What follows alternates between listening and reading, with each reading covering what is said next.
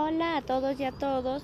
Soy Jessica Tatiana Pizamria Nueva, alumna del tercer año de secundaria de la institución educativa 80130 Paranchique en Merita Herrera Vega y hoy voy a presentar mi podcast que tiene como nombre Plantear propuestas para evitar la contaminación del aire.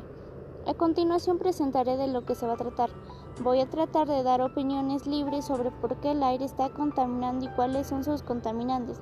Y también presentaré ideas fuerzas para dar solución o evitar más contaminación al aire.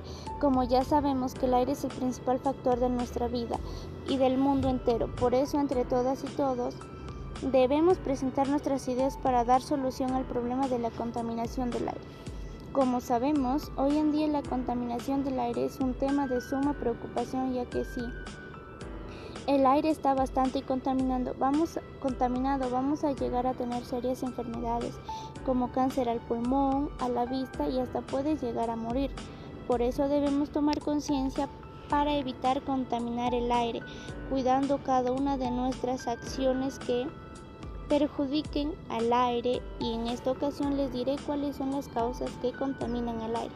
En ellas está la quema de basura, el transporte público, agricultura, las industrias y la deforestación o también llamada la tala de árboles. Tal vez algunos de ustedes se pregunten por qué, pues les diré por qué.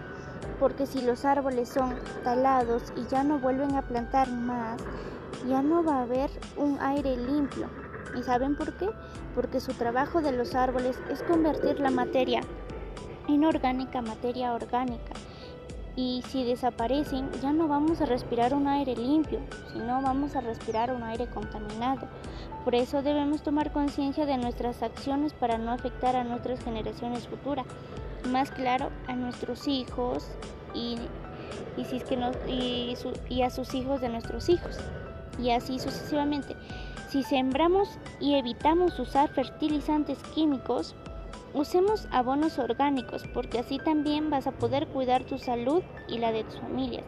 Por lo tanto, con lo manifestado en mi introducción y mi desarrollo, si no contaminamos nuestro aire vamos a vivir en un ambiente sano y saludable sin afectar nuestro bienestar tanto el tuyo, el de tu familia y de la población en general.